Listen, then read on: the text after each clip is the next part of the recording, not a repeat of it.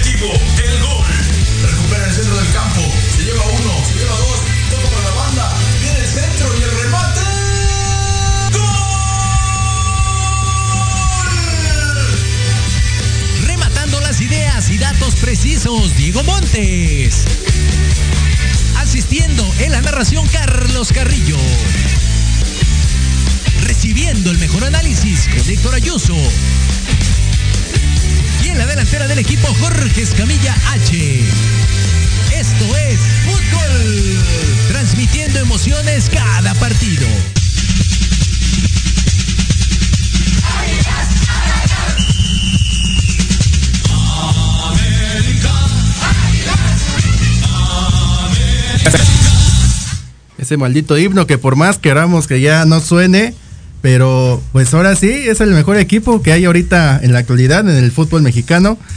Entonces, pues nada más queda más que tragárnosla. Digo, muchos americanistas todavía no confían en su AME por lo que ha pasado, que llega la liguilla y todo se cae.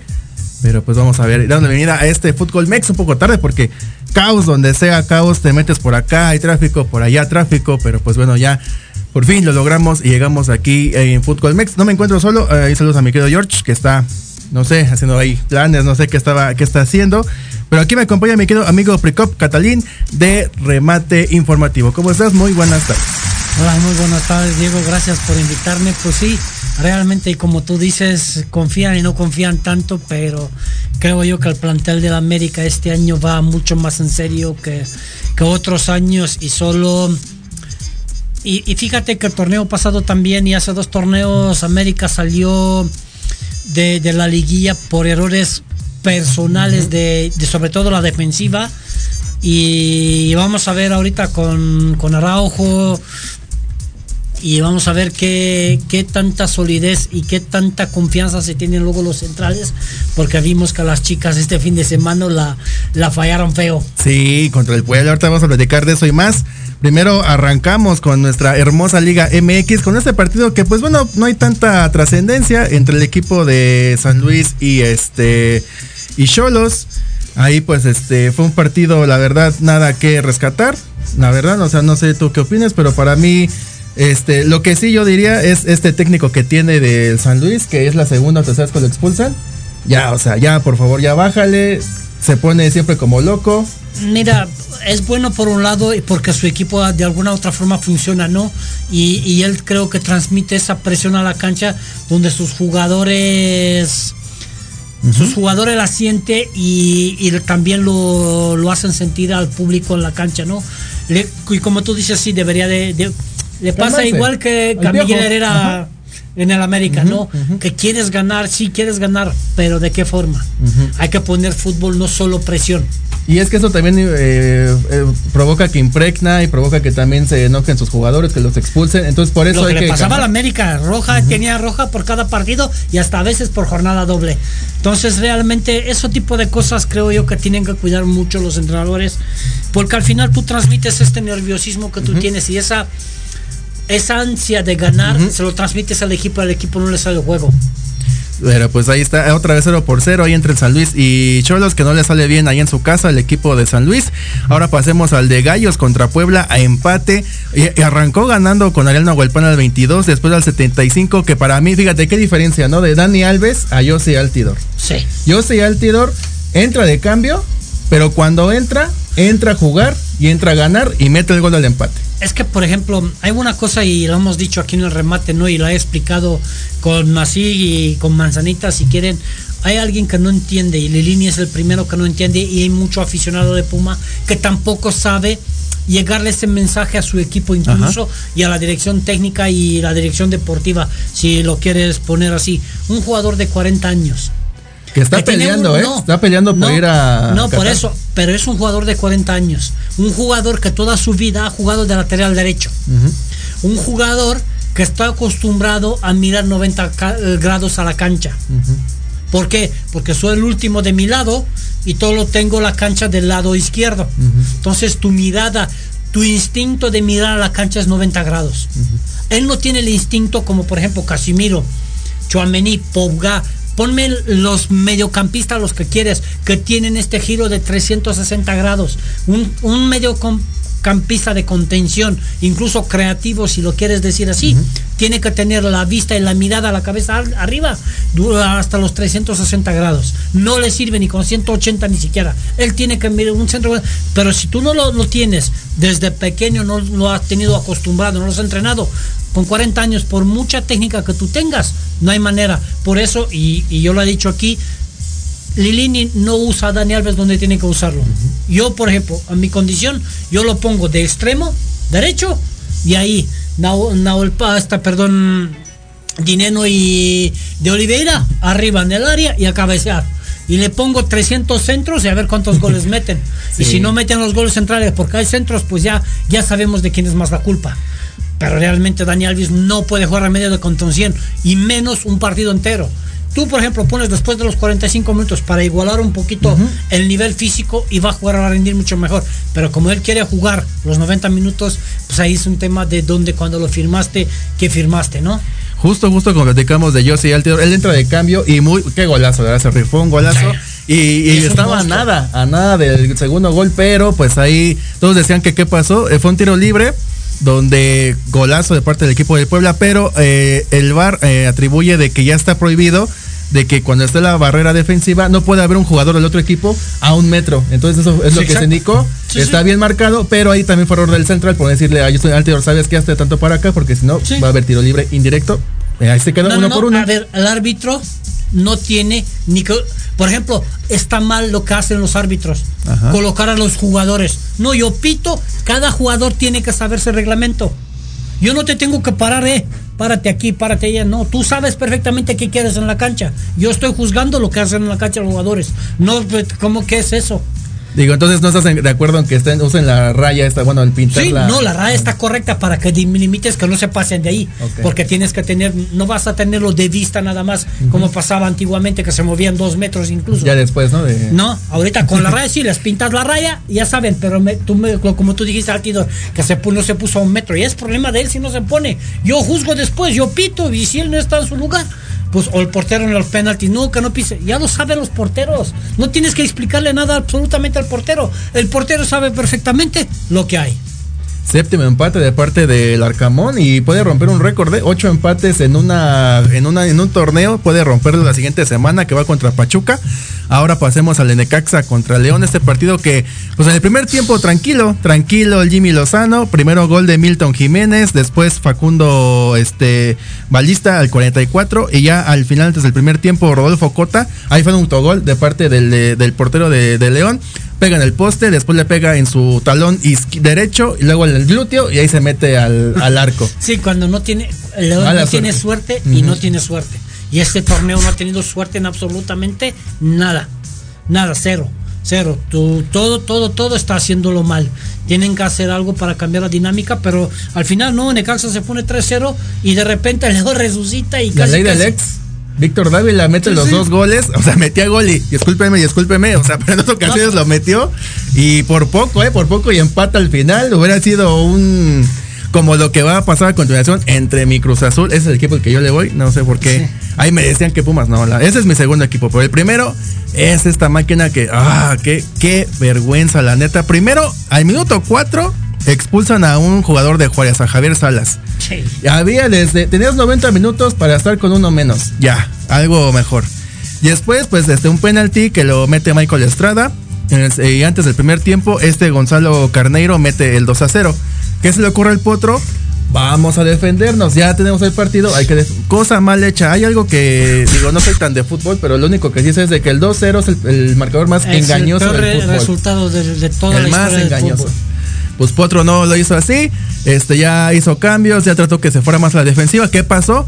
Ahí pues fue error de parte de Corona, sale mal, sale mal en el gol de Darío Lascano. Sí. Este, no sé Se qué le pasó. Exactamente. Y todos pedíamos a Corona que ya se fuera este jurado, pues ahí está, ya Corona también. Sí, digo, pero mira, si lo pones en balanza, hace dos paradones también. sí, también. También. Es que igual jurado, ¿eh? Jurado Sí. también.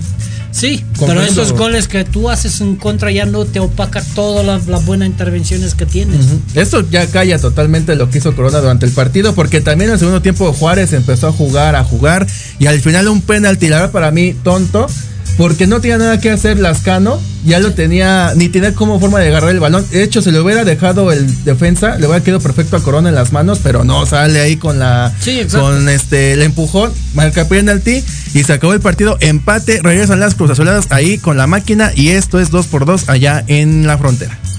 Sí, ¿no? Y sobre todo un Cruz Azul que, que ha perdido identidad. ¿Por qué? No lo sé, pero ha perdido de repente en un año y, y dos meses ha perdido identidad.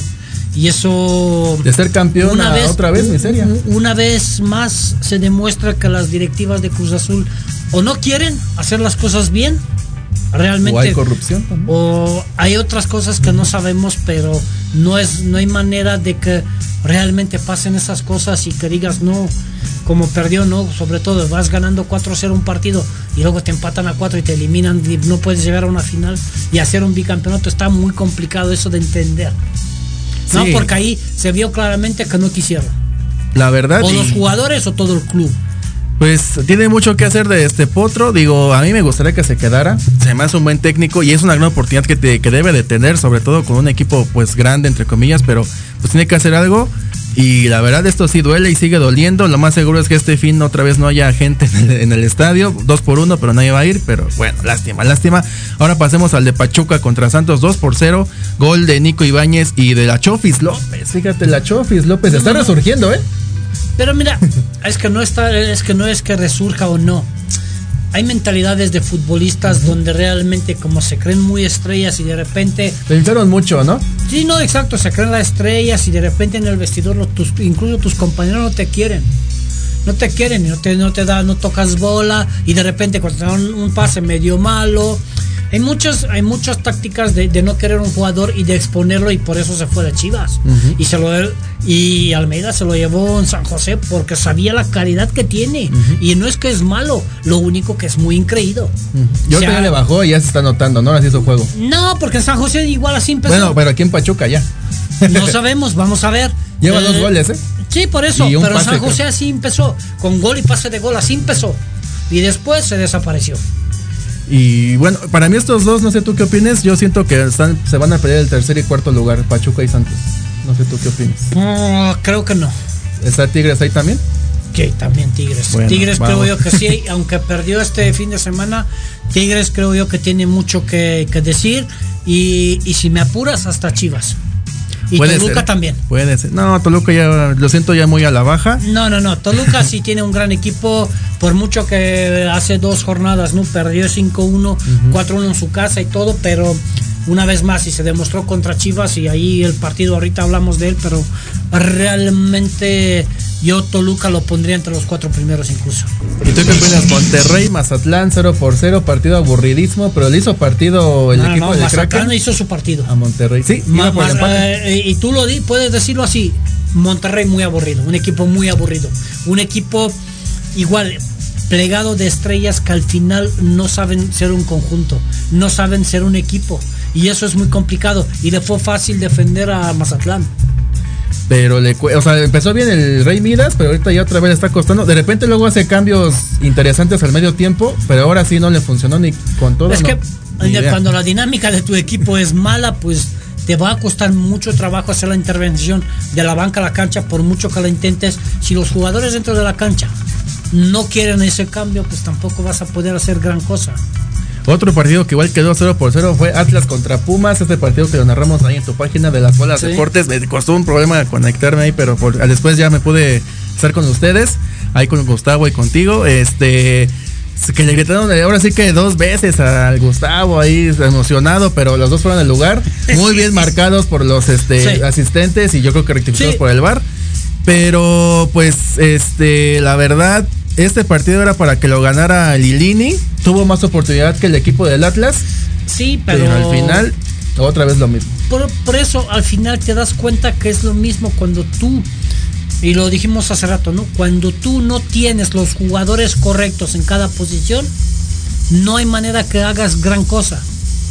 O porque le sale una magistral jugada a un jugador, si no, no hay manera. En, en, eh, en funcionamiento de equipo, si tú no tienes los, jugadores, los mejores jugadores por cada puesto, no te sirve de, de nada tener los mejores jugadores en la cancha.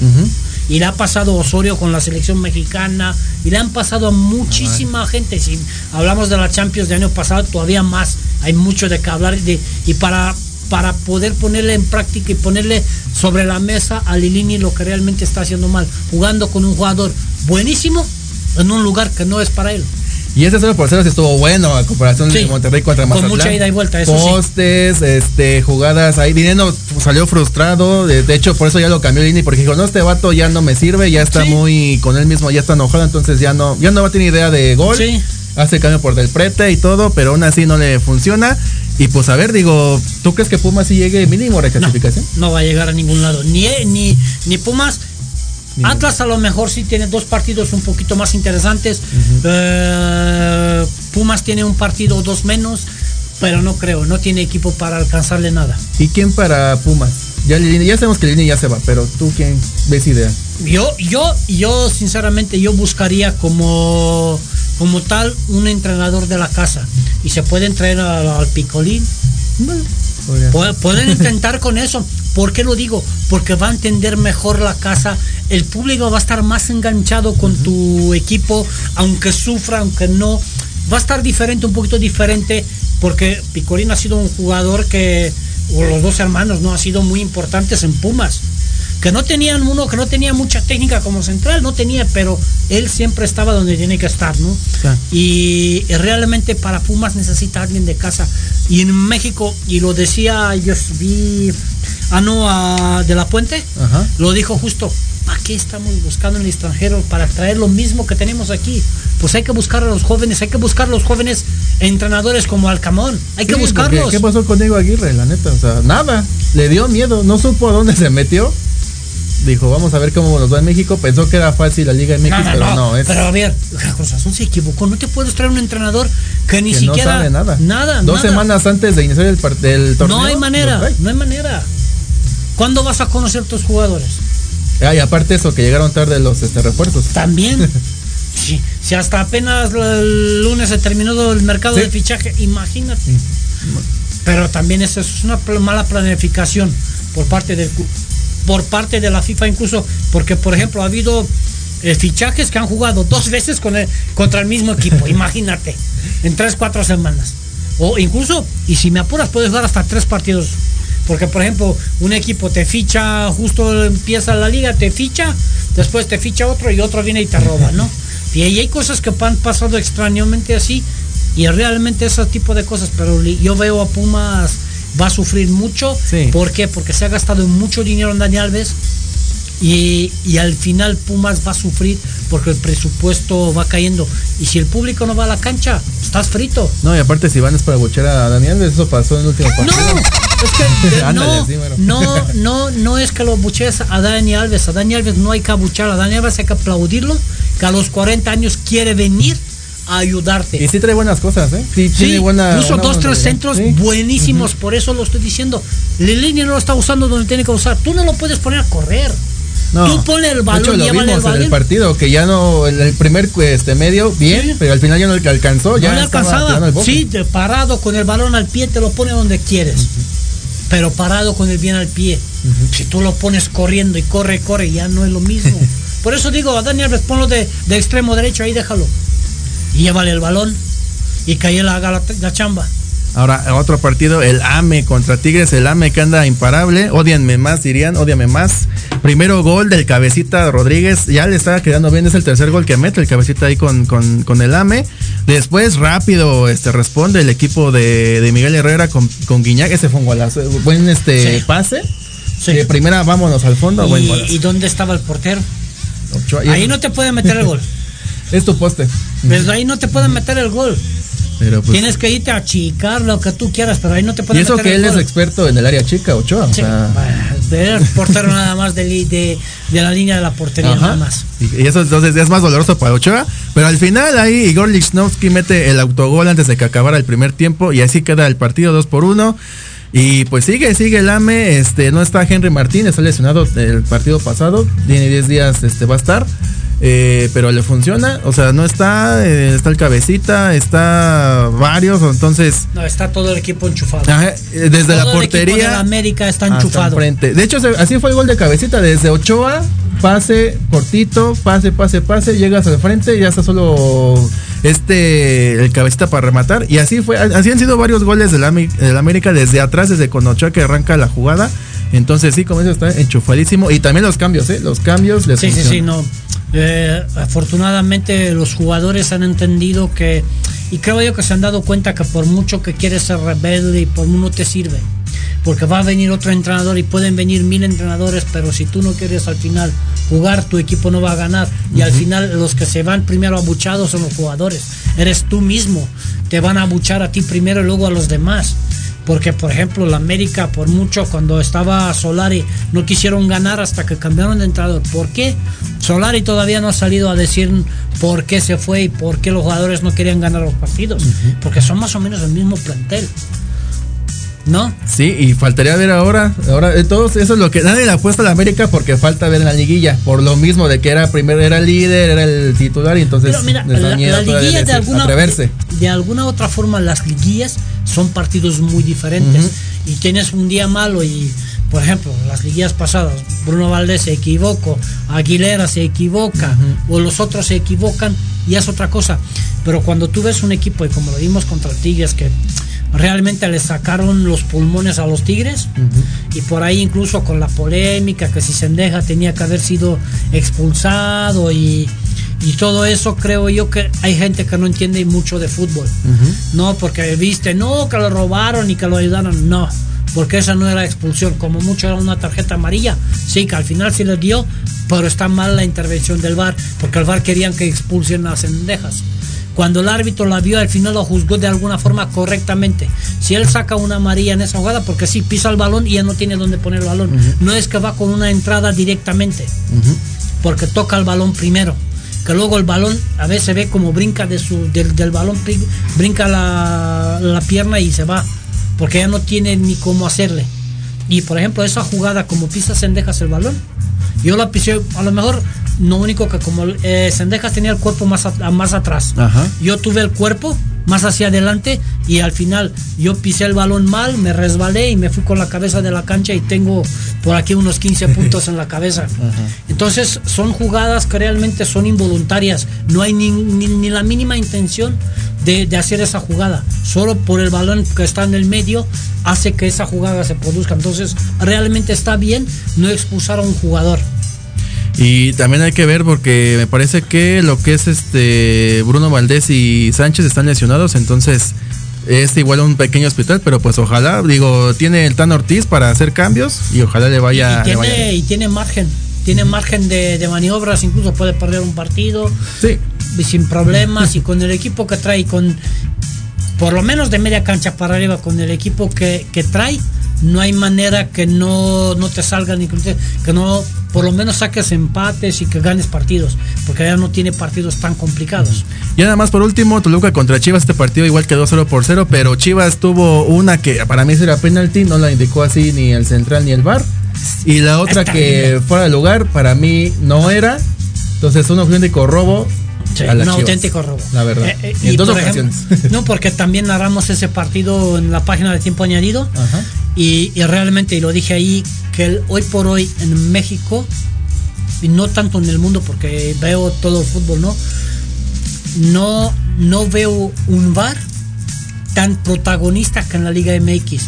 El VAR, los árbitros de VAR y todo el arbitraje quiere ser protagonista más que los propios jugadores, lo que no puede ser. Y creo yo que Archundia se está equivocando y mucho porque mandaron un cierto mensaje como mandaron la... Porque si tú ves los arbitrajes de VAR de la UEFA, en Champions League o la Europa League, Rápido. te asusta. No, no es que aparte son- rápido, no se meten en cualquier Ajá. problema. O le dicen, no, tírale ya, fuera. No tienen ni que verla, ni que ni llamar por jugadas que no.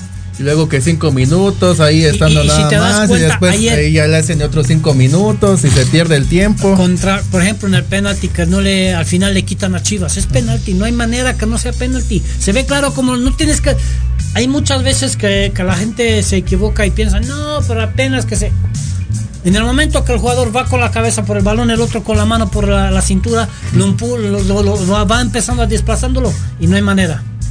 Pero pues otra vez, otra vez las chivas están fallando. Digo, ahí No, va. las Chivas no falló, las Chivas jugó y jugó bien. Invictas. ¿no? Cinco partidos. Y, y sobre todo no nos presentaron ninguna toma donde nos enseñen que Chicote cada vez están fuera de juego. Y hay una foto, nada más eso sí, en redes sociales se pone una foto donde sí se ve justamente que no están fuera de lugar. Entonces, Bueno, ¿qué pasa, mira, eh? la foto, la foto puede ser, ya sabes, movida. También puede ser. Pero una imagen que, que, por ejemplo, en las canchas, en tres cuartos de cancha, hay cámaras. Están, no sacaron ninguna toma de ahí.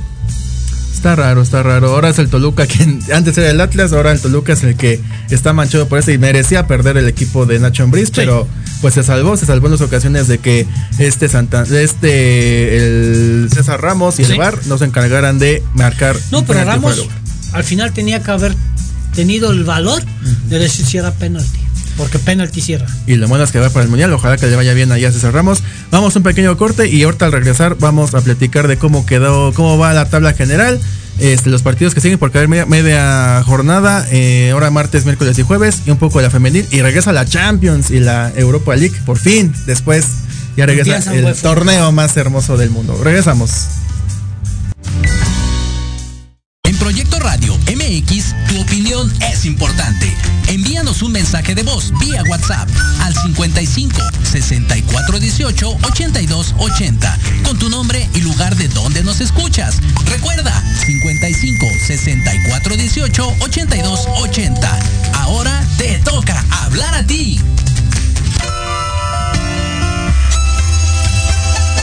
Libreando.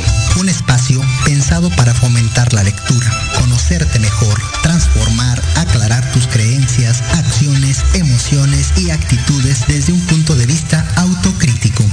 Conducido por Ivonne Barrera y Eric Domínguez. Acompáñanos cada lunes a partir de las 4 de la tarde por Proyecto Radio MX, con sentido social.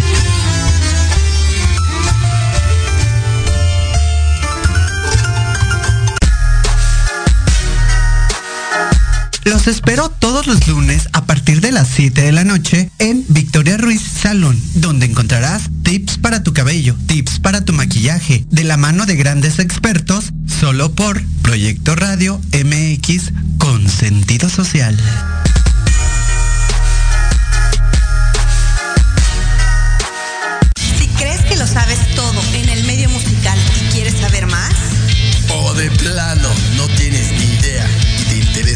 Sus más oscuros secretos. conéctate y escucha Amplificando. Donde escucharás música nueva, entrevistas, invitados y sesiones en vivo. Amplifica tus sentidos y tu visión musical. Todos los irreverentes lunes de 8 a 9 de la noche. Síguenos en Facebook como arroba amplificando. Recuerda descargar la aplicación Proyecto Radio MX disponible para Android. Proyecto Radio MX.com con sentido social.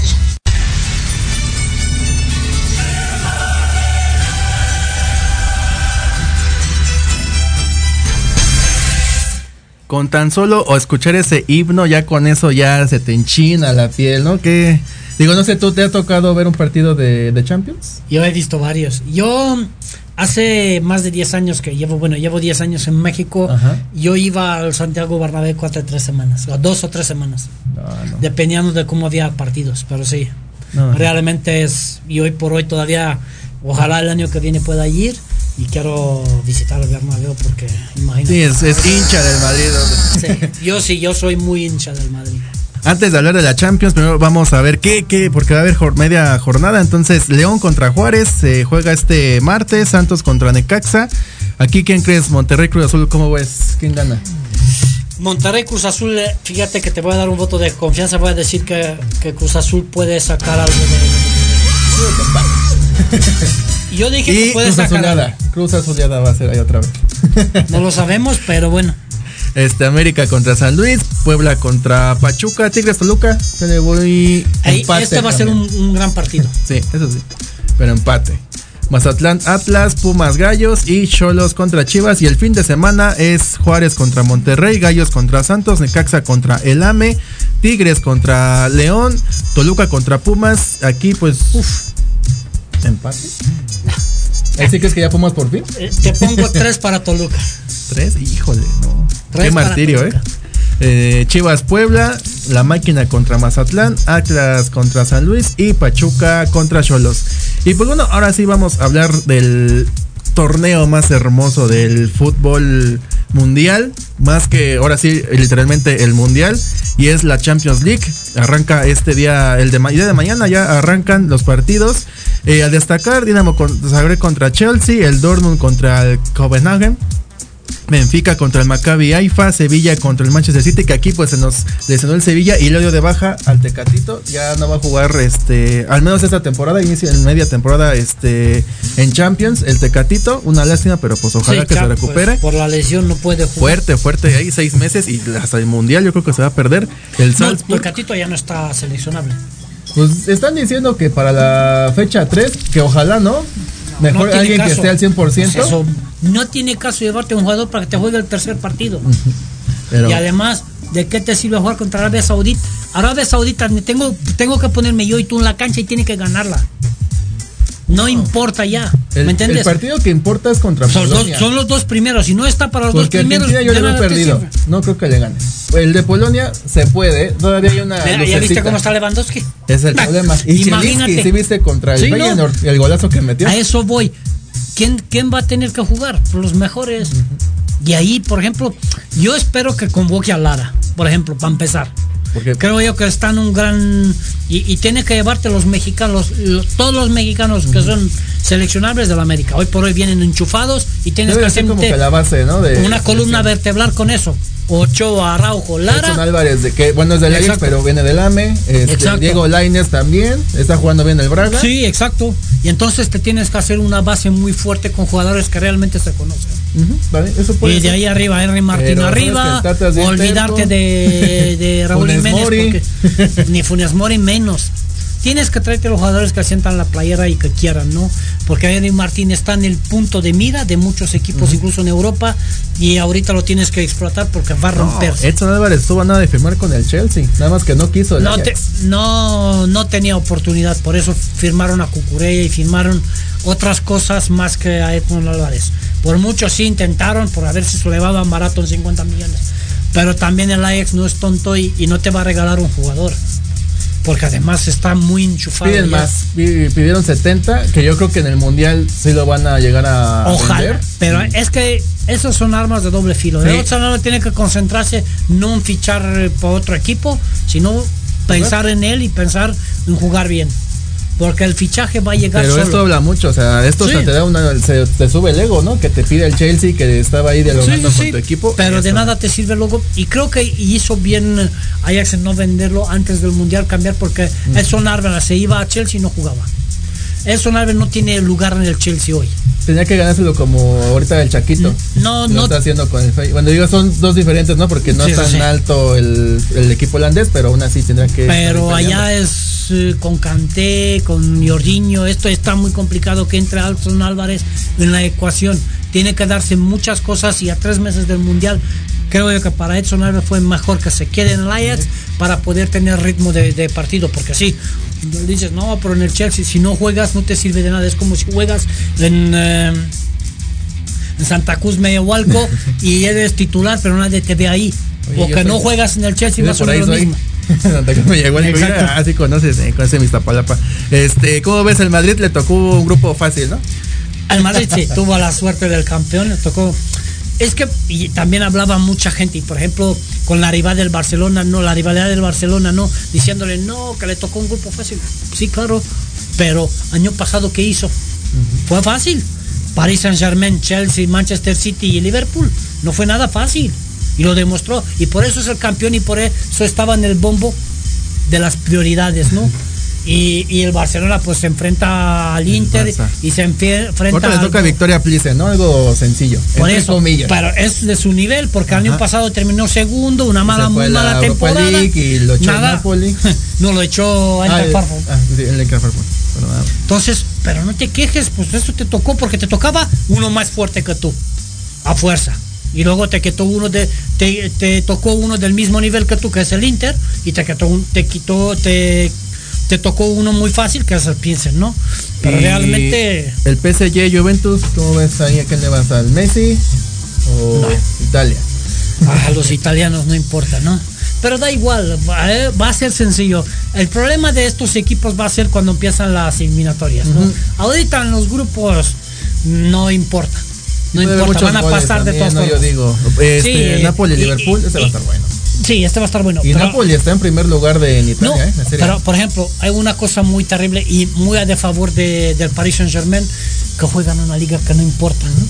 Ellos y si me Champions. pones, si me pones la mitad de los equipos de México pueden competir en la liga francesa sin problema. La mitad de los equipos. Entonces realmente estás ¿Igual alemana o ahí sí es muy diferente? Ahí te pondría lo, al América, al Tigres, al Monterrey. A los grandes de aquí de. Más o menos, Chivas todavía no. Toluca puede competir Porque, en la pues, liga alemana, por ejemplo. Es Bayer o el Dortmund, Sí, pero no ya está, nada ¿eh? más. Entonces, pero en la liga francesa todavía es mucho más abajo. Entonces, ese detalle tiene porque meten 4 o 5 goles, pero el ritmo de juego no es el mismo que la Champions League, porque lo que le pasó al Paris Saint-Germain contra Real Madrid el año pasado, ¿no? Oye, y el Napoli, el Chucky, qué golpe tan fuerte, ¿no? Ahí. Sí, antes de que ya tampoco va a ir al vez. Mundial. Pero lo que no entiendo, tú, tú te acuerdas, ¿no? Que la Copa Oro, primer partido, tenía tomado contra México. Qué Sí. choque brutal ahí Sí. entre el defensivo. Es mala suerte. ¿Por qué Eso no mala usa una protección Chucky Lozano? ¿O por qué se atreve todavía a jugar, ahora sí que a jugársela, el físico? No, es que, a ver. Eso, eso ADN del Chucky, yo lo sé, Claro, le es que encanta.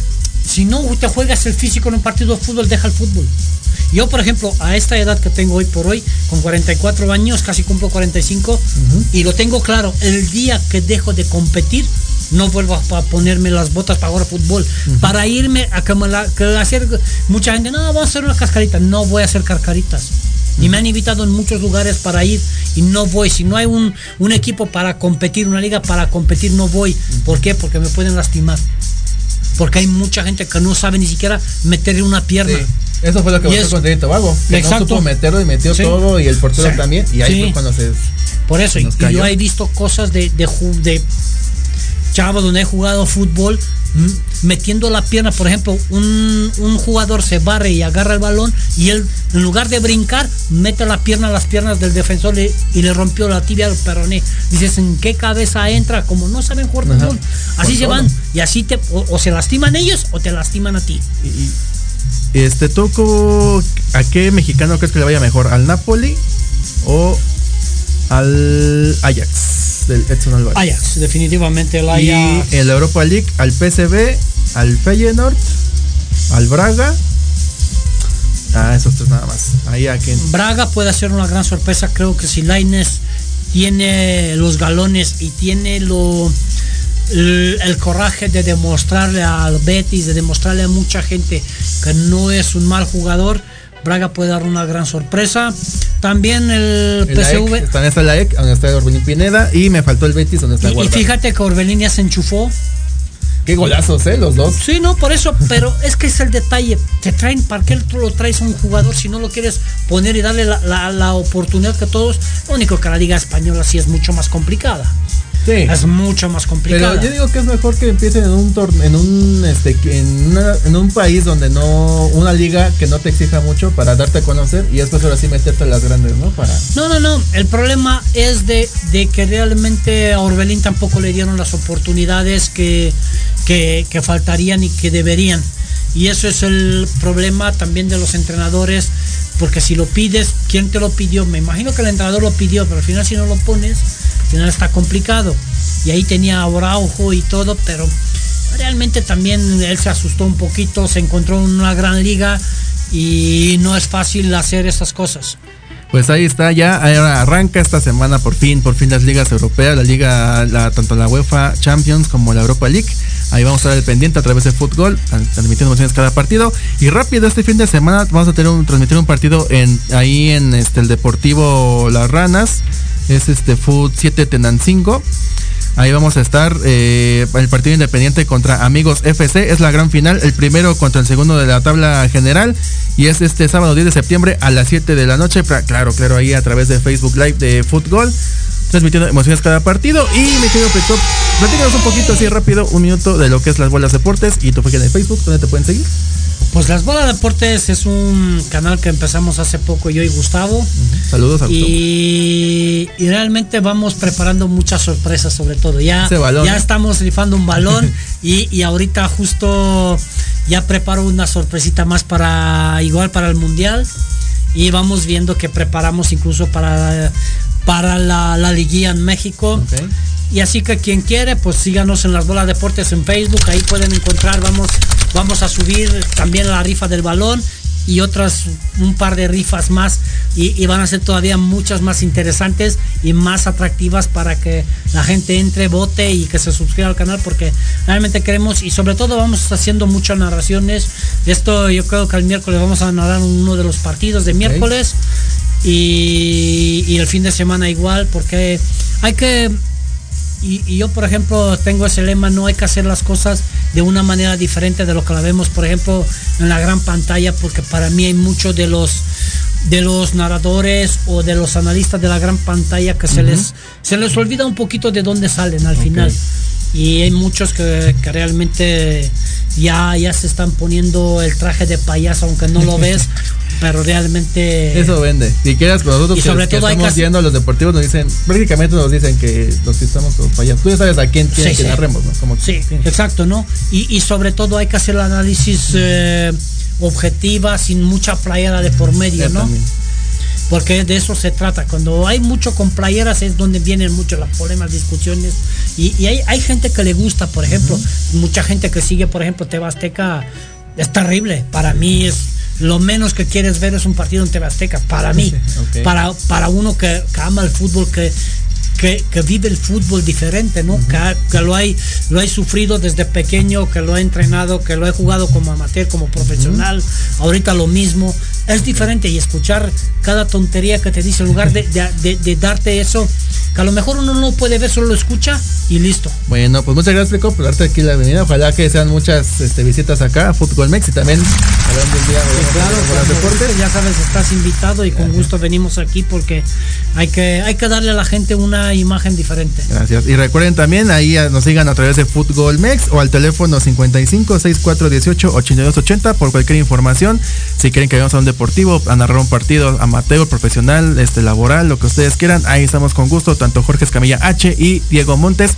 Me encuentran a mí como Diego A. Montes en Facebook y como arroba el Diego 05. Que tengan un provechito, provechito todavía este, la comidita. Buen ah, inicio de semana futbolero y nos vemos a la próxima. Esto fue Fútbol a través del proyecto Radio MX con sentido social. Hasta la próxima.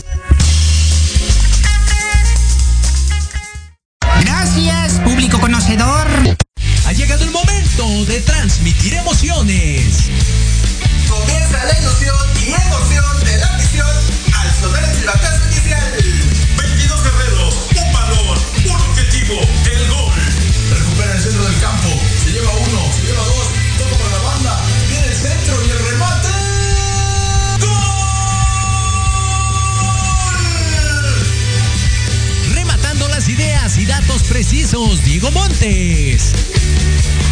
Asistiendo en la narración, Carlos Carrillo. Recibiendo el mejor análisis con Héctor Ayuso. Y en la delantera del equipo, Jorge Escamilla H. Esto es Fútbol. Transmitiendo emociones cada partido.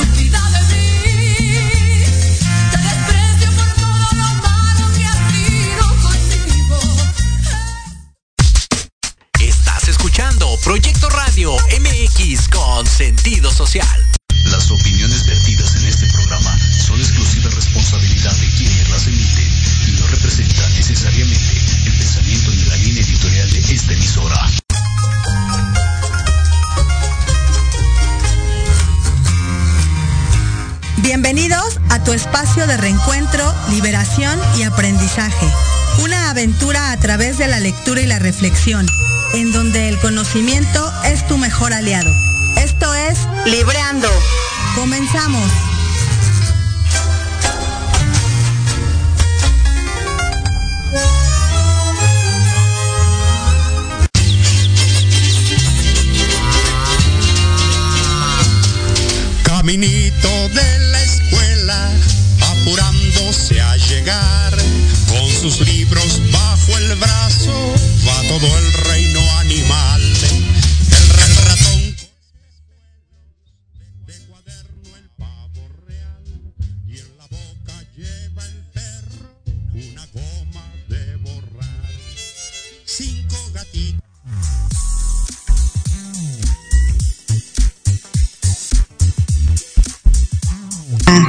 saber si ya nos, nos vemos.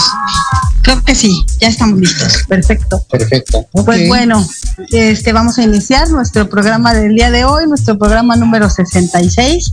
Eh, quiero es. saber nada más los que nos estén escuchando si eh, tenemos buen audio. Eh, sería muy bueno poder saber de parte de nuestros radioescuchas.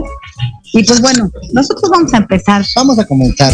Ok, esperemos que nos puedan escuchar. ¿Cómo están todos? Muy buenas tardes. Vamos a comenzar hoy transmitiendo desde un lugar muy bonito que se llama La Tumbada, aquí que se encuentra en la calle San José Azueta número 28, muy cerca de Coyoacán, muy cerca de la Marina. Así es que se escuchan algunas trompetas o tambores, es porque están haciendo seguramente algún simulacro o algunos preparativos para el próximo 15 de septiembre.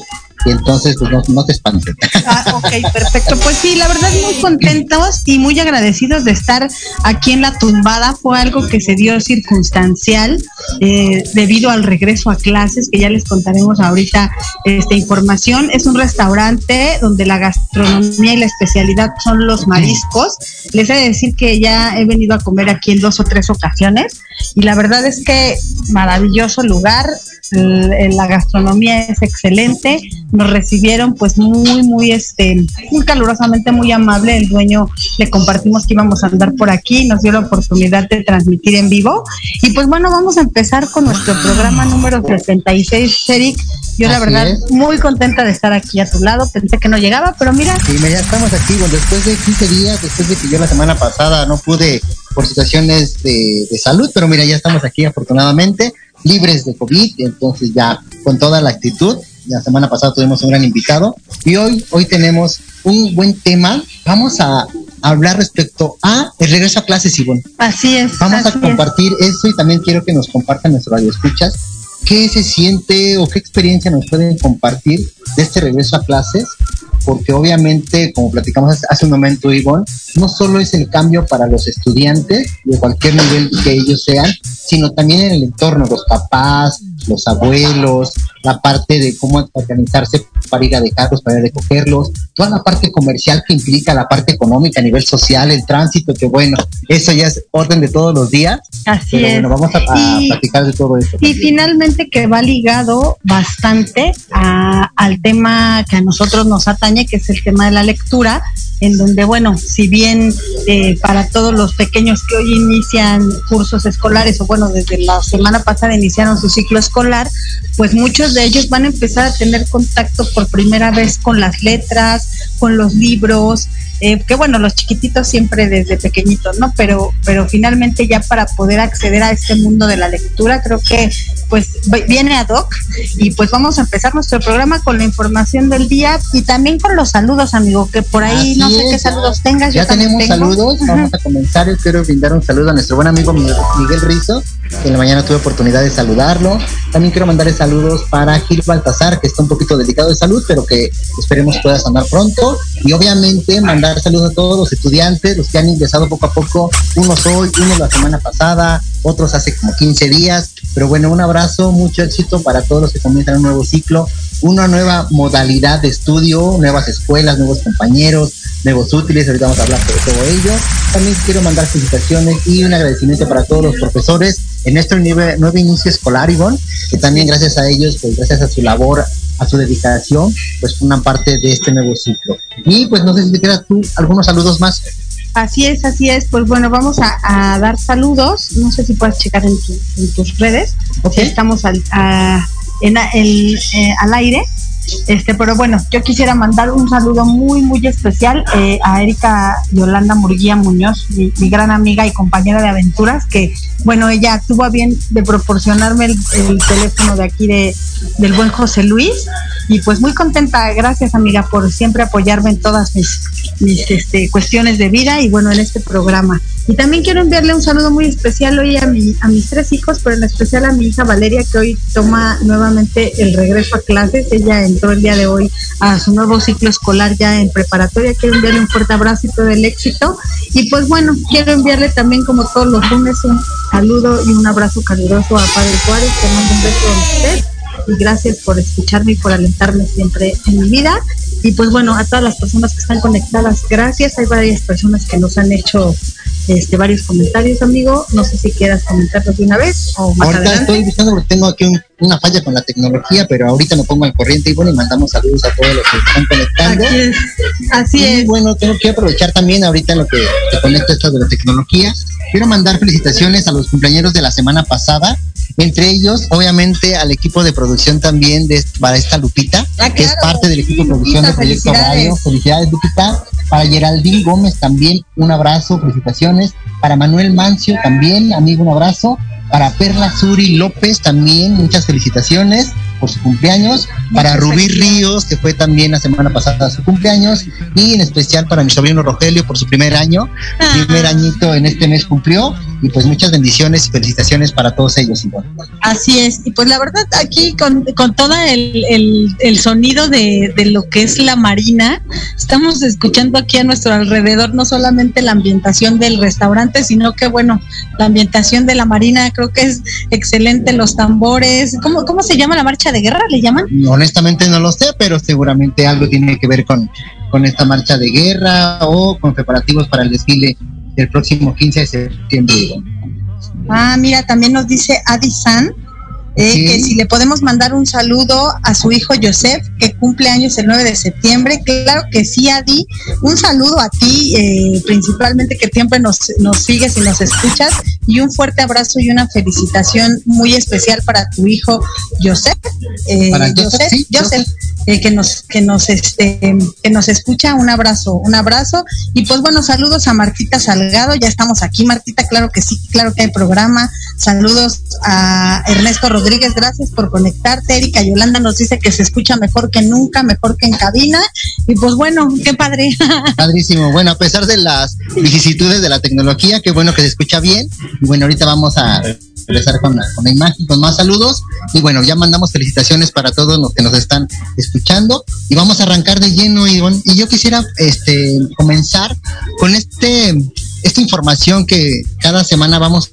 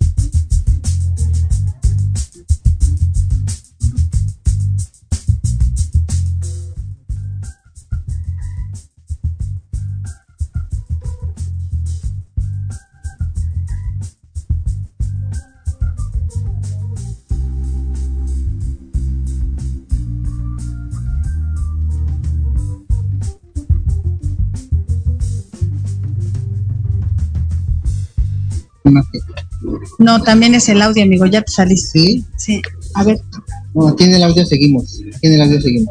sí Sí. pero ¿Pueden nos pueden confirmar en cabina si seguimos en audio digo para poder seguir este compartiendo la información del día y avanzar con nuestro programa número 66. Nos pueden compartir en cabina si Audio. estamos en Es que no tenemos audio, amigo, audio. pero el audio de allá también, ¿no? En audio estamos bien, según yo. Aquí no la imagen. Ya nos estamos escuchando, eh, ¿nos puedes compartir, porfa?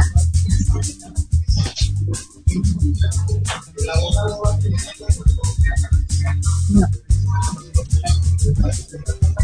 Ya, ya estamos al aire nuevamente. Híjole, aquí de repente se nos va todavía un poquito, una disculpa a todos los que nos están escuchando. Pero bueno, por aquí andamos, aquí seguimos súper contentos. Este, ya, ya nos escuchan.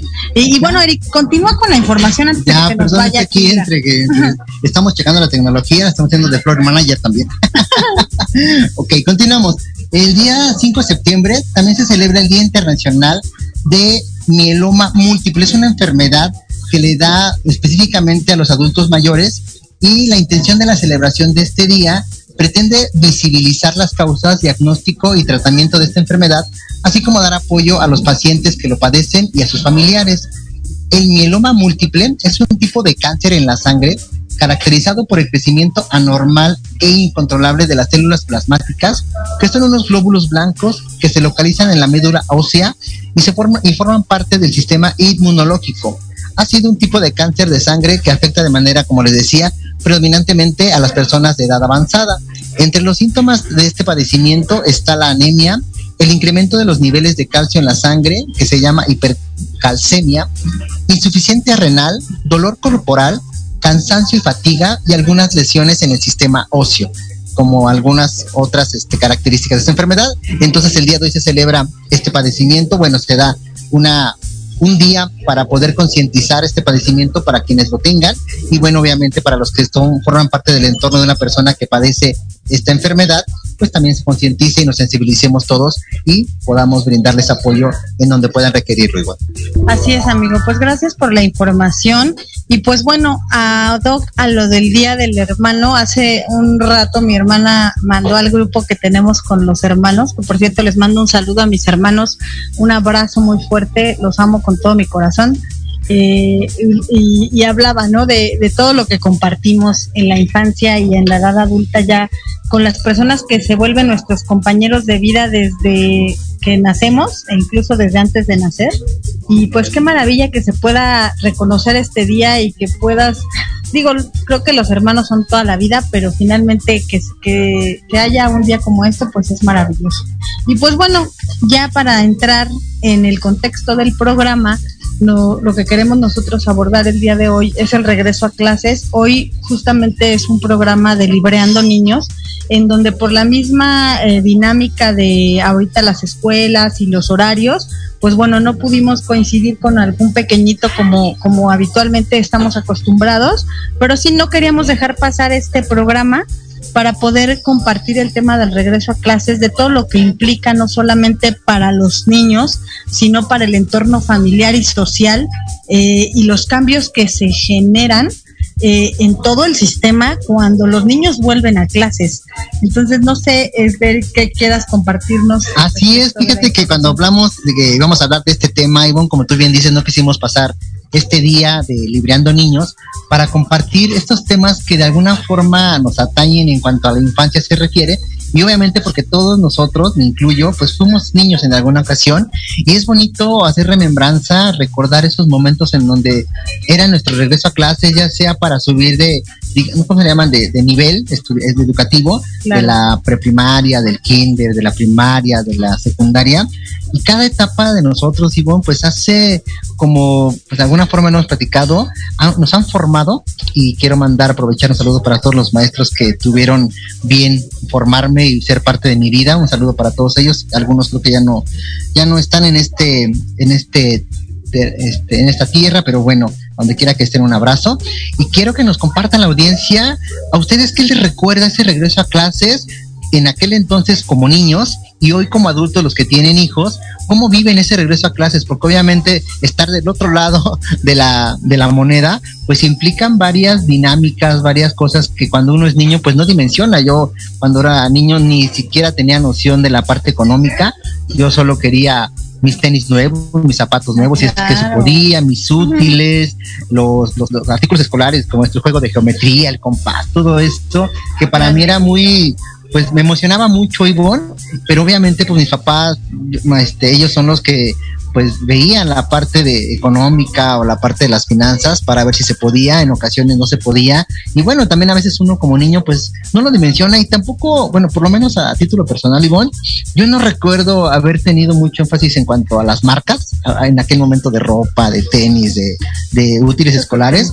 Creo que con el solo hecho de que fuera algo nuevo, de alguna forma, para mí era Claro. fantástico y le, recuerdo mucho hablando de los zapatos que le daba mucha importancia que, a que se mantuvieran limpios, impecables y siempre yo iba a la escuela, los cuidaba mucho, regresaba a clases, mi mamá me decía, estos son de la escuela y nada más.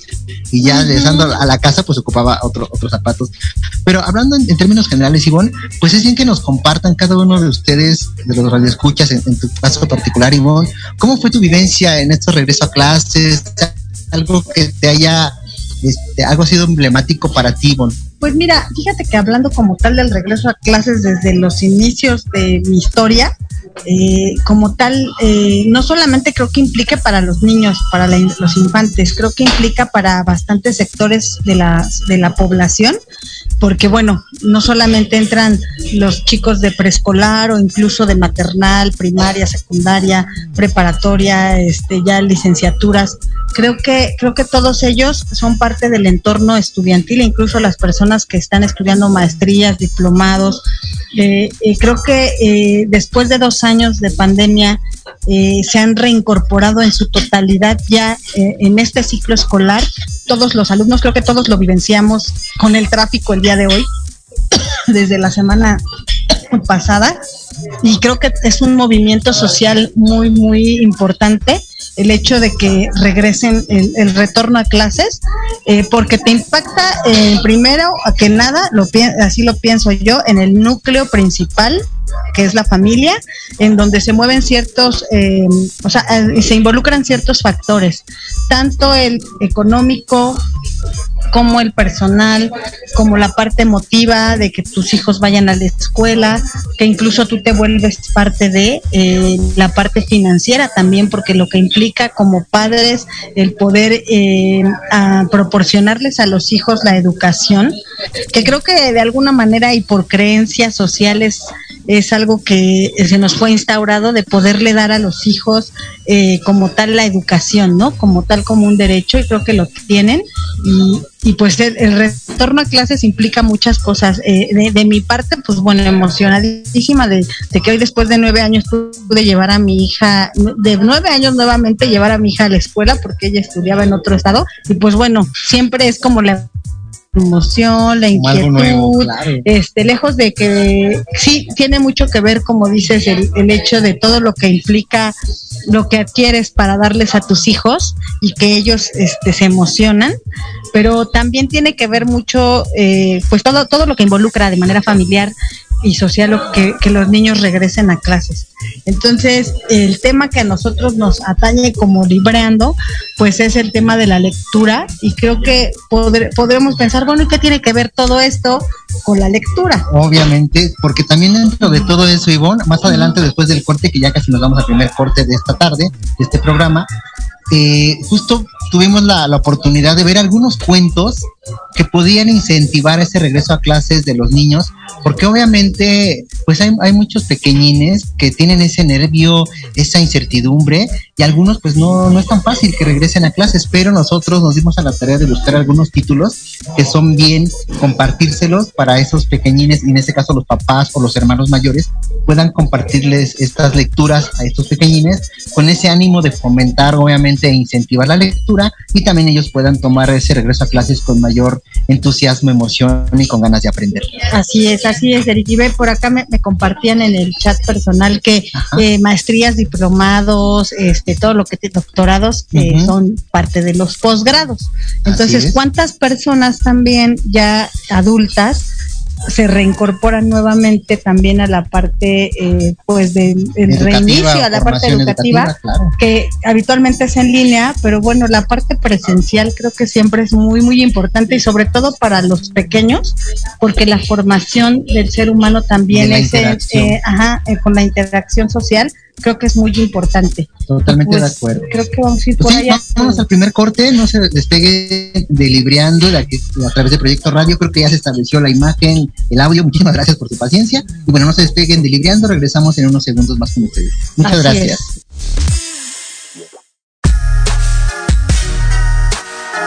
Los espero todos los lunes a partir de las 7 de la noche en Victoria Ruiz Salón, donde encontrarás tips para tu cabello, tips para tu maquillaje, de la mano de grandes expertos, solo por Proyecto Radio MX con sentido social.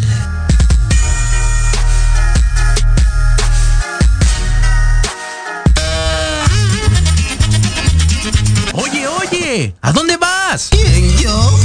Vamos a un corte rapidísimo y regresamos. Se va a poner interesante. Quédate en casa y escucha la programación de Proyecto Radio MX con sentido social. ¡Uh, la, la, chulada! Si crees que lo sabes todo en el medio musical y quieres saber más, O de plano no tienes ni idea y te interesa conocer sus más oscuros secretos, conéctate y escucha Amplificando.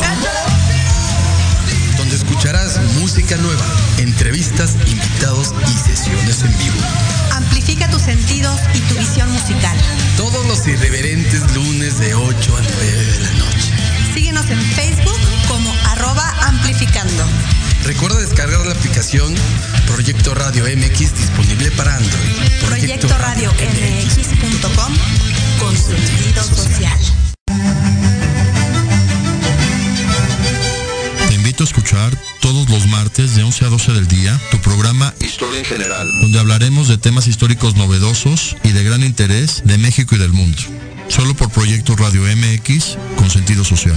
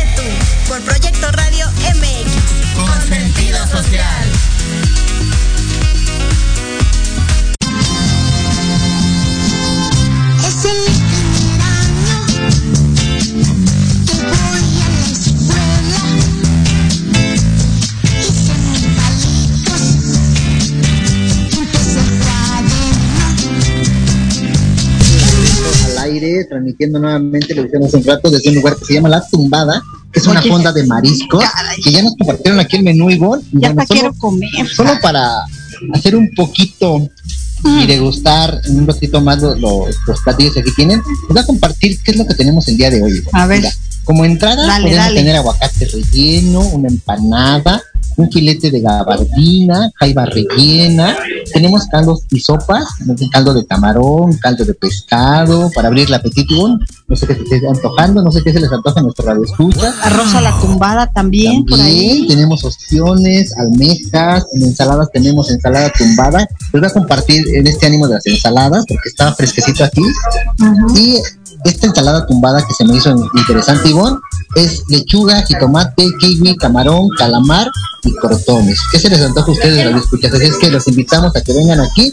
Les compartimos nuevamente la dirección. Estamos en la calle José, a ver, un momento, por aquí lo tengo. José Azueta número 28, muy cerca de la Marina, aquí en Coyoacán, para que se den una escapada, ya sea hoy, creo que hable de lunes a domingo, si no mal recuerdo. Sí, A partir de las comidas, la verdad es que se ve un ambiente muy agradable. sí, está precioso. agradable. Tienen una terraza muy bonita que es donde nos donde estamos ubicados. Eh, también, bueno, en la parte interior del restaurante, quien no le guste la terraza, pues también tiene las tiene mesas mobiliario dentro de un área que es techada. Eh, yo he probado aquí el arroz a la tumbada, es una delicia.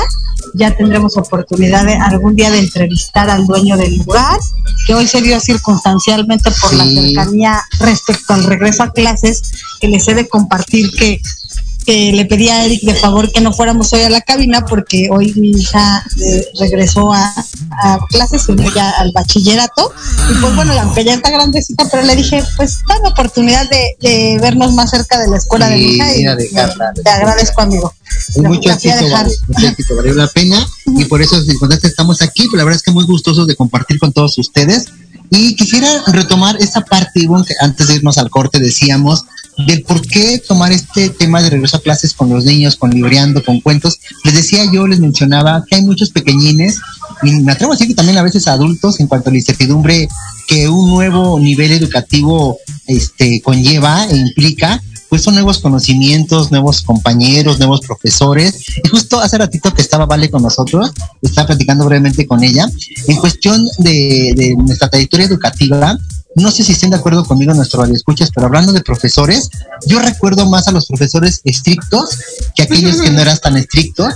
Y obviamente les agradezco mucho a todos, porque todos son- han sido parte de mi formación, pero específicamente a los que aquellos que fueron muy estrictos conmigo, en ese momento, a lo mejor como estudiantes, ay, es muy malo, o nos deja mucha tarea, o es, no sé, que empieza la clase muy puntual y no permite llegar tarde, todas esas pequeñas este, vicisitudes que en en ese momento los tomamos como mal, de alguna forma, créanme, pequeñines, y no sé si estén de acuerdo conmigo los padres de familia, ya cuando somos adultos y recordamos a esos profesores estrictos, se les agradece muchísimo porque gracias a ellos nos forman en la puntualidad, en la constancia, en la perseverancia, en atender siempre con ser cumplidos con las tareas. Y bueno, hoy para todos ellos quiero recordarlos. Y les decía que en los pequeñines hay algunos que pues no tienen ese ánimo de regresar a clases porque están temerosos, están nerviosos. Y bueno, aquí les vamos a compartir algunos títulos que pueden leérselos a los pequeñines y voy a mencionar algunos de ellos y ahorita les voy a compartir de qué va cada uno, bueno, más o menos de lo que me acuerdo. Hay un título que se llama El regreso a clases de Roberta, escrito por Silvia Francia. También tenemos otro título para que tomen nota, El señor Lince y el caso del colegio sin libro. También está muy interesante, ahorita les cuento de qué va. Hay otro que también se llama Ca- Calala, que es también un cuento justamente que habla de este regreso a clases. Hay otro que a mí me atrapó y también me, puso muy sensible, que se llama Papá quiero ser, puntos suspensivos. Y el último que queremos compartirles, que también se den la oportunidad de leerle a los pequeñines, se llama La estrella fugaz, que es muy este circunstancial porque lo cuenta una hermana mayor a su hermana pequeña que va a entrar, eh, es la primera vez que va a entrar a la escuela y la verdad es que para mí ha sido muy este, enriquecedor poder compartir esto con ustedes. Y ahorita les voy a compartir un poco más de qué va cada uno de ellos. Y no sé si en ese ánimo Ivo nos quieras compartir tú este hace ratito tú tienes tus tres pequeñinos. Cómo fue cómo fuiste viviendo esta cuando ellos entraron a la escuela su primer día de clases o cuando fueron como cambiando de nivel educativo de, de kinder primaria secundaria Pues mira, yo creo, ah, bueno, para de- de- antes de compartirte, creo que algo muy importante es el acompañamiento de las personas que te rodean, porque puede ser mamá, papá, tío, tía, abuelito, abuelita, porque muchas veces los papás no tienen la posibilidad de llevar a los hijos a la escuela es. en el sentido de ir y dejarlos o recogerlos en la puerta de la escuela. Sin embargo, bueno, son partícipes de eh, el- de la vida estudiantil de, de sus hijos o de sus familiares. Creo que eso es muy importante. Yo como mamá pues siempre he vivido con mucha emoción el tema del regreso a clases, como dices, creo que también la mercadotecnia nos ha llevado mucho a, a eso, a los padres, a el tema de los tenis, los libros, los útiles, las mochilas, o sea, todo lo, todo lo que implica en cuestión eh, financiera o económica, pero creo que eso también es parte de, de la vida familiar. O sea, cuando te pones de acuerdo, vamos a ir a escoger lo que te vas a llevar a la escuela. O sea, to- toda esta dinámica que se vive o que se vivencia familiar de, de manera familiar, creo que las, la mayoría de las personas o todas la hemos vivido.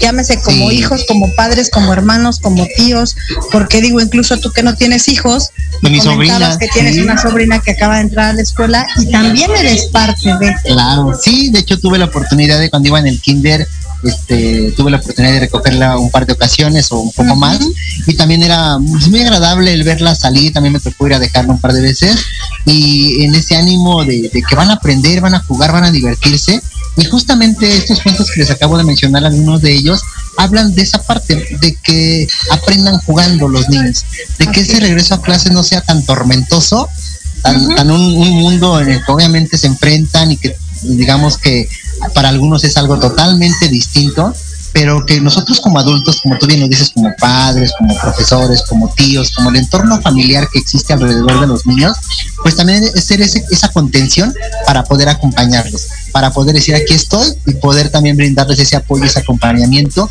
y para ellos poco a poco en su trayectoria estudiantil pues se vayan sintiendo más fortalecidos y vayan teniendo esa confianza de ellos mismos y que en una escuela se va a aprender. Y hoy que somos adultos, Ivonne, pues nos damos cuenta de que todo eso que ese conocimiento que adquirimos en nuestra trayectoria como, como educados, como, Como estudiantes, estudiantes. este, pues te vas dando cuenta de que cada una de esas etapas eh, de formación estudiantil pues te van abriendo un panorama distinto a nuevas experiencias, a nuevos conocimientos, y obviamente interactuar con tu entorno, no solo en la escuela, sino esta parte también que decías de, de esa interacción interpersonal, nos ayuda mucho, nos abre un panorama distinto para poder tratar con personas, Claro. independientemente del nivel de estudios que puedan tener, Claro. al final ese es un acompañamiento entre personas. Claro, y aparte, ¿sabes qué? Que también los estudiantes eh, de toda índole eh, reactivan la economía, o al menos eso pienso yo, porque Sí, cuando, totalmente. cuando regresan a clases, eh, la mayoría de los estudiantes, siempre hay eh, lugares que se, re- se vuelven a reiniciar como tal eh, alrededor de las escuelas, pero no solamente ellos, sino atrás de todo esto se reactiva la economía Sí. de manera impresionante. Sí, ¿eh? pues hay muchas industrias que van entrelazadas, hablando por ejemplo en la parte directa de los uniformes, hablando de la ropa, el calzado, los útiles, papelerías, pero indirectamente pues todas esas industrias que se mueven alrededor de industria claro. textil, industria tecnológica, porque hoy en día también es una parte fundamental de regreso a clases la tecnología, que bueno, no sé, ahora comparten los, los, los padres de las nuevas generaciones cómo viven esta parte. Yo creo, y la semana pasada este, creo que comenté cómo era ese nuevo regreso a clases en cuanto a la lista de útiles y seguramente hay algunos que en su momento yo no ocupaba, pero que hoy pueden ser una herramienta muy indispensable. Pues como dices, la parte de los dispositivos, Así es. sobre todo en pandemia, creo que esto se disparó de una forma impresionante porque, digo, hoy, hoy ya al 100% y, y la totalidad de las escuelas, eh, hasta donde yo lo sé y creo que es un dato verídico, están eh, se reincorporaron de manera presencial sí o sí.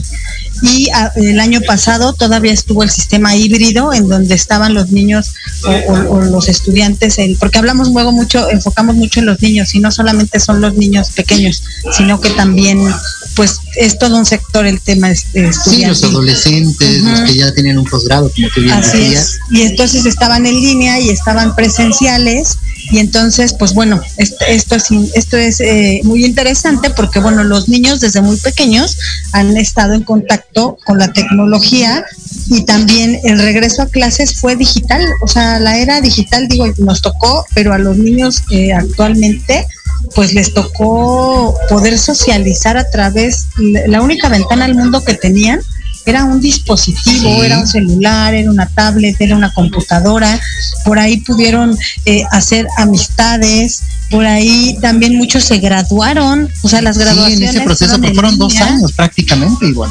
O sea, de verdad yo lo veo y, y mi hija que hoy entra a la prepa, eh, cuando ella entra a la secundaria, que fue un cambio para ella, eh, inicia la pandemia cuando ella iba en primero de secundaria y básicamente se aventó dos años eh, estudiando De manera eh, virtual. de manera virtual y el año pasado que se reincorporan a clases ya de manera híbrida, eh, pues para ellos también ha sido un impacto social muy fuerte. O sea, el regreso a clases actualmente en este año 2022 creo que es donde tiene el mayor impacto en todas estas generaciones.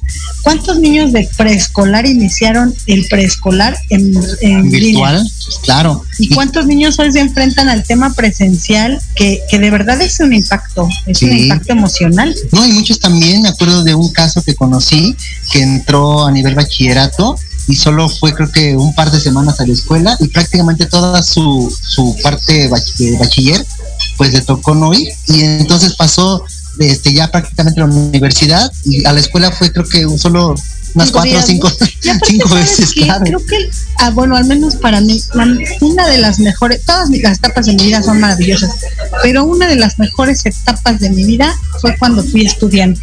En la Sí. primaria, en la secundaria, en la prepa, una de mis mejores etapas fue la prepa, amé, amé ir a la preparatoria, re- o sea, para mí regresar a clases era volver a la vida, ¿no? Porque cuando no teníamos Sí. clases era así de, ¿y ahora qué voy a hacer, no?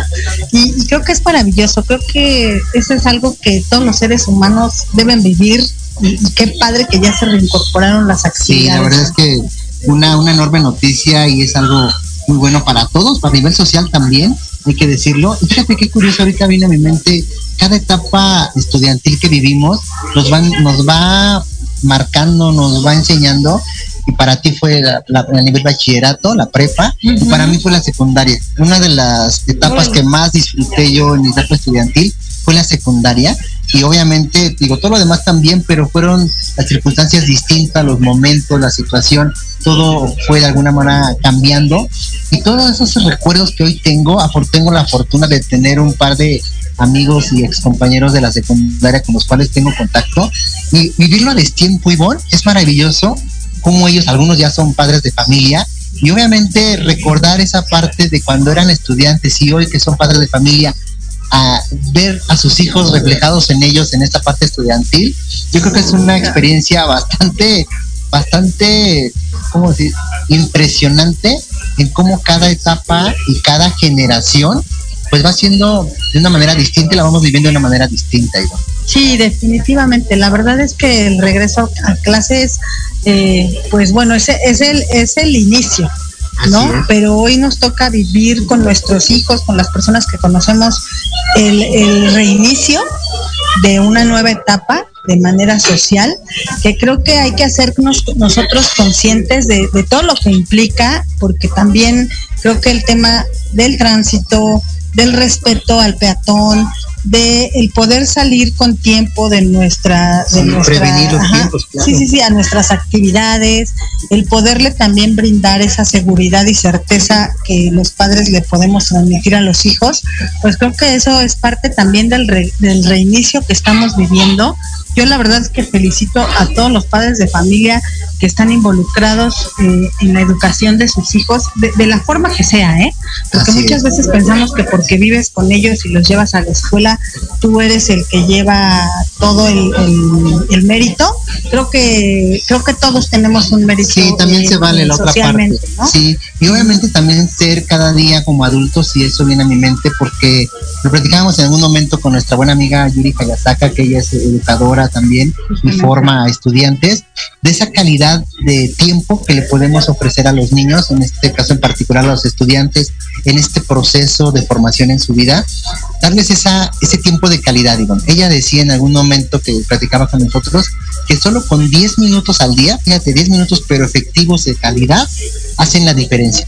Entonces invitamos a todos los adultos, a todos los padres de familia, a todos los que estén involucrados en la formación de los niños, que les, se puedan dar esa oportunidad de estar con ellos y, dar, y brindarles, hoy más que nunca en la situación que estamos viviendo, hoy más que nunca brindarles esa, ese tiempo de calidad esa manera de estar, de acompañarlos. Y obviamente hablando y lo que nos atiende en este programa Ivonne, pues acompañarlos con buenos libros, con buenos cuentos, con literatura que pueda ser algo, algo bonito para ellos, que les entusiasme, que les dé como esa, esas ganas de ir a la escuela. Y si me permites, Ivonne, antes de que concluya el programa, ya nos falta poco tiempo, eh, les comentaba hace rato de unos títulos, tuve la oportunidad de leer este cuento que se llama El señor Lince y el caso del colegio sin libros.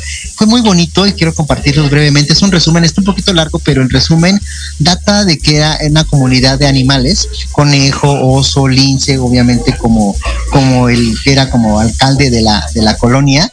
Este, de pronto iba a ser el regreso a clases y de pronto dos días antes se robaron los libros, Iván. De pronto ya no había libros. Entonces hicieron una junta extraordinaria, urgente, de toda la comunidad, tanto papás como hijos, y fueron al colegio para decir, oigan, pasó esto, vamos a ver qué es qué sucede. Y resulta que pues uno con otro pues no sabían qué había pasado, el conejo, la tortuga, el caracol, había una comunidad grande de, de animales de ahí de la colonia. Y de pronto el, el INSE dijo algo muy certero. Oigan, entonces, si no aparecen los libros de esta escuela, doy por cerrada la escuela y ningún niño va a volver a entrar a la escuela. Y obviamente, pues todos empezaron, no, ¿cómo crees? ¿Qué va a pasar? Y poco a poco, los padres de familia y algunos niños, eso fue bien interesante y muy bonito, porque empezaban a decir las bondades de ir a la escuela. Y uno de los papás decía, es que yo cuando fui a la escuela, este, tuve la oportunidad de aprender X o Y cosas, ahora mi hijo ya no va a tener esa oportunidad, no, no es posible que se cierre la escuela. Después otro padre de familia dijo lo mismo, otro niño dijo, no, yo sí quiero venir a la escuela porque quiero jugar, quiero aprender. Y entonces el INSE dijo, bueno, pues entonces voy a dar la oportunidad a quien se llevó, robó los libros, se llevó los libros, que los devuelva y reabrimos la escuela sin problemas. Y de pronto, allá a lo lejos, se escuchó un oso perezoso y pues ya dices, ¿qué, qué creen? Yo tengo los libros. Y todos ahí, ah, ¿por qué? ¿Qué, ¿Por qué lo hiciste? Bla, bla, bla. Y fíjate que sin ánimo de culparlo o de satanizarlo, se me hizo muy bonito porque él decía, es que yo como duermo mucho, sentía que si robaban los libros, podría tener un día más para dormir.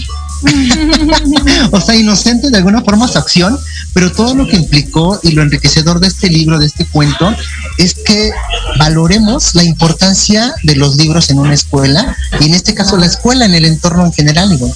Claro, definitivamente todo lo que nos proporciona el sector educativo y creo que algo muy muy muy importante es en el en este ánimo del regreso a clases, pues es fomentar el hábito de la lectura, nos digo yo que soy mamá en nuestros hijos, empezando por mí. Porque bueno, no puedo poner a leer a mi hijo si no me ve con un libro en la mano, pero sí creo que el poder invitarlos a que ellos se sumen a esta a esta labor que tú y yo el día de hoy deseamos compartir y transmitir a los radioescuchas y a las personas que nos rodean, de que puedan empaparse de un buen libro. Lo que tú hablabas ahorita es un cuento como tal, lo que nos compartías. Yo siempre que me- alguien me habla de un cuento, de un libro, lo recreo en mi mente y me voy y viajo un poquito a la historia. Imaginar toda la historia, claro. Creo que eso es maravilloso, creo que como, como adultos y también incluso los niños tienen esa posibilidad y si nosotros como adultos responsables eh, incitamos o fomentamos esto en, en las generaciones, pues creo que podemos lograr un entorno un poco más saludable eh, mentalmente hablando Sí. y, y también con conciencia. No toda la información está en los libros, me queda claro que la información está en todos lados. Eh, hay muchas, muchas este, Herramientas. herramientas que nos proporcionan actualmente para poder tener información, pero creo que algo importante eh, y en lo que nosotros nos atiende pues es el tema de los libros y creo que el, el- no hay como, lo hemos hablado en, infini- en infinitos programas, no hay como ojearlo, no hay Sí. como sentir la textura, oler las páginas, poder nosotros empaparnos de lo que de lo que podemos apreciar con la vista a través de un libro, Sí. creo que eso es maravilloso.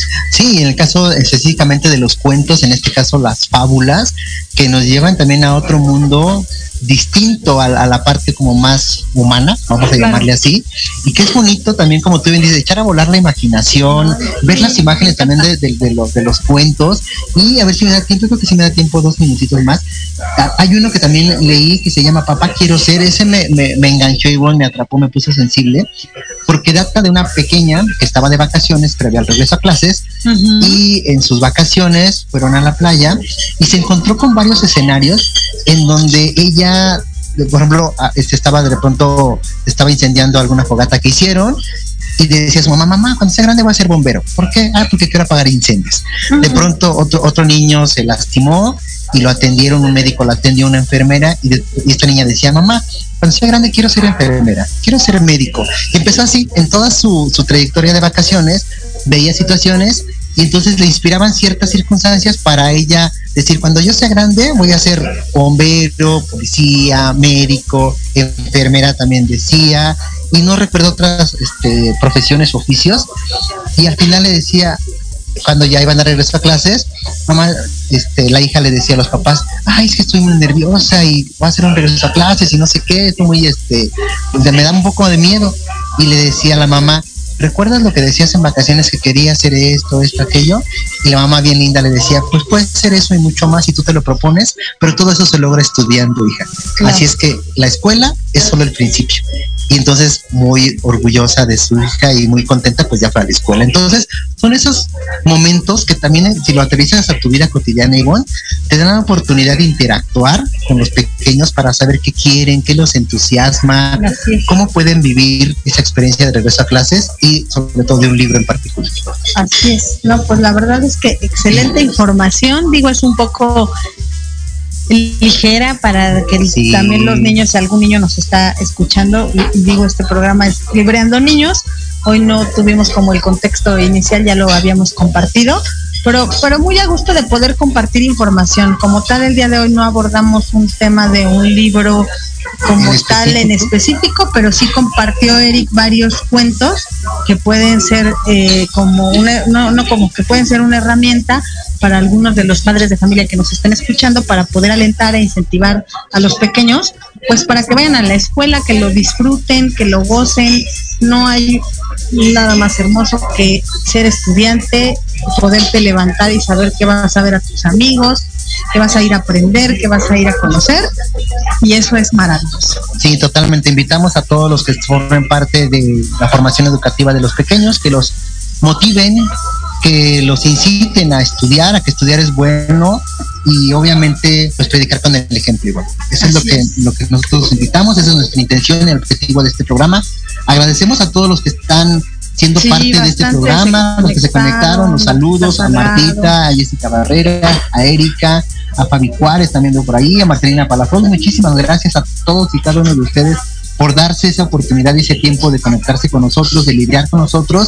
Y obviamente pues con- como cada lunes pues tratamos de dar nosotros nuestro, nuestro mejor esfuerzo para poder darles a ustedes información. Así es, de repente pareciera que es un poco improvisado porque todavía no le sabemos a esto la tecnología al 100%, pero prometemos que en el próximo programa fuera de cabina vamos Ya, a tener vamos a pulir más. al 100 las herramientas. Así es. Y bueno, pues nosotros nos despedimos, Ivo, no sin antes recordar en nuestra frase pregunta como cada lunes y antes de invitarlos a este lugar que se llama La Tumbada, La tumbada. de mariscos, que ya les compartimos un poco el menú para abrir el apetito. subiremos las fotos de lo que nos vamos a comer. Vamos a comer. Y antes de, de cerrar ya nuestro programa, quiero recordarles y mencionarles los cuentos que les compartimos. Es El regreso a clases de Roberta, El señor Lince y el caso del colegio sin libros, Calala, Papá, quiero ser y una estrella fugaz. Dense la oportunidad de leerlo, de leérselo a sus pequeños y van a ver qué divertido también aprender y jugar. Así es, Eric. Pues muchas gracias. Gracias por escucharnos a todos. Vamos a terminar el programa número 76. Así es. Sí, con nuestra frase pregunta. ¿Y tú? Ya, estás libreando. Muchas Saludos. gracias. No se pierdan el siguiente programa el próximo lunes 4 de la tarde. Así es. Gracias.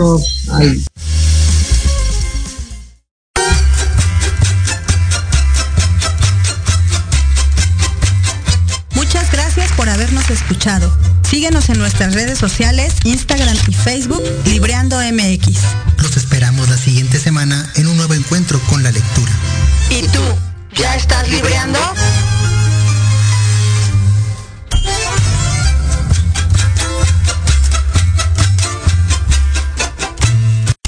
Estás escuchando Proyecto Radio MX con sentido social.